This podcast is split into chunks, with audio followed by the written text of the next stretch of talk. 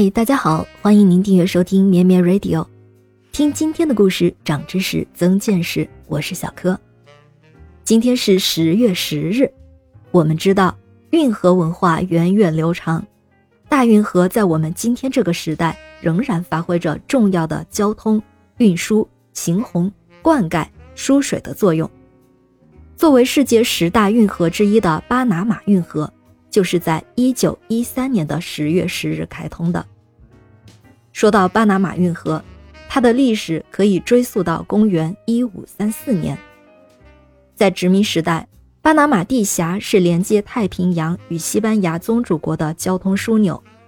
每年一度的波托弗洛交易会吸引着欧洲各大商行的代理商，在这里，成吨的秘鲁白银与欧洲货物进行着有利可图的交易。巴拿马也因为商业和海运日益繁荣。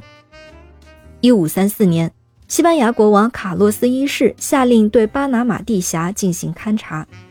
因为当时有限的技术条件和施工能力，西班牙人只是沿着山脚用鹅卵石铺就了一条穿越地峡的驿道，算是为开凿做了准备。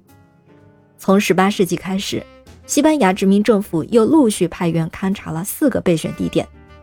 墨西哥南部的特万特佩克地峡，哥伦比亚西北部的阿特拉托河附近的某个地点，尼加拉瓜地峡以及巴拿马地峡。到1814年，当西班牙终于决定开凿运河时，拉美独立战争的爆发却打乱了整个计划。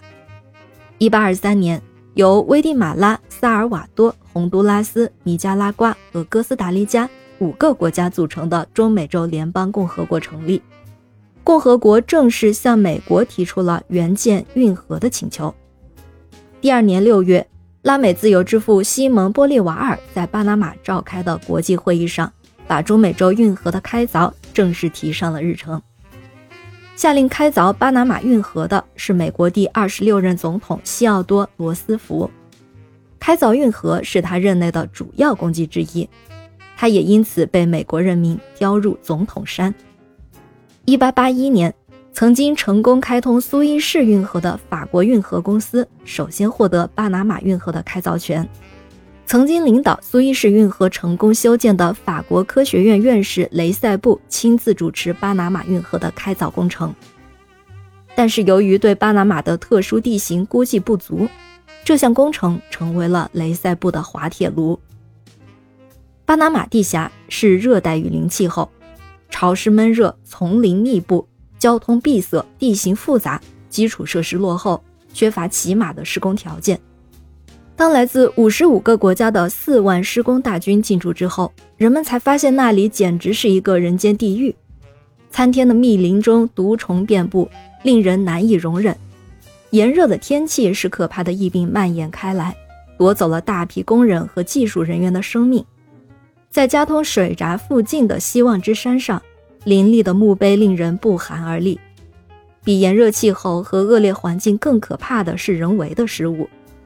起初，雷塞布认为可以利用巴拿马地下众多的湖泊修建一条海平式运河。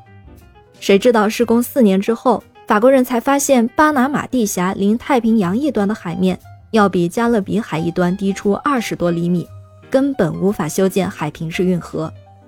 这个过迟的发现给法国洋记运河公司以致命的打击，最后法国运河公司在经营管理上也出现了问题。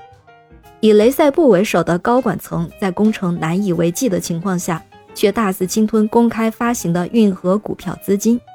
为了掩盖真相，继续增发债券，公司动用大笔金钱贿赂官员。法国政府先后有一百五十名部长和议员接受了贿赂。然而纸包不住火，到一八八九年，法国洋基运河公司山穷水尽，不得不宣告破产。雷塞布本人也上了法庭，运河工程也就被迫中断了。后来，法国政府又组建了另外一家公司接手运河工程，但还是无法按期交工。一九零三年，美国策动巴拿马脱离哥伦比亚独立，并与巴拿马政府签订了《巴拿马运河条约》。从此享有在巴拿马开凿运河和永久使用、占领及控制运河以及运河区的权利。而美国则一次性支付给巴拿马一千万美元作为签约补偿。现在的巴拿马运河几经波折，由巴拿马共和国拥有和管理，属于水闸式运河。美国、日本和中国则是巴拿马运河的最大的三个使用国。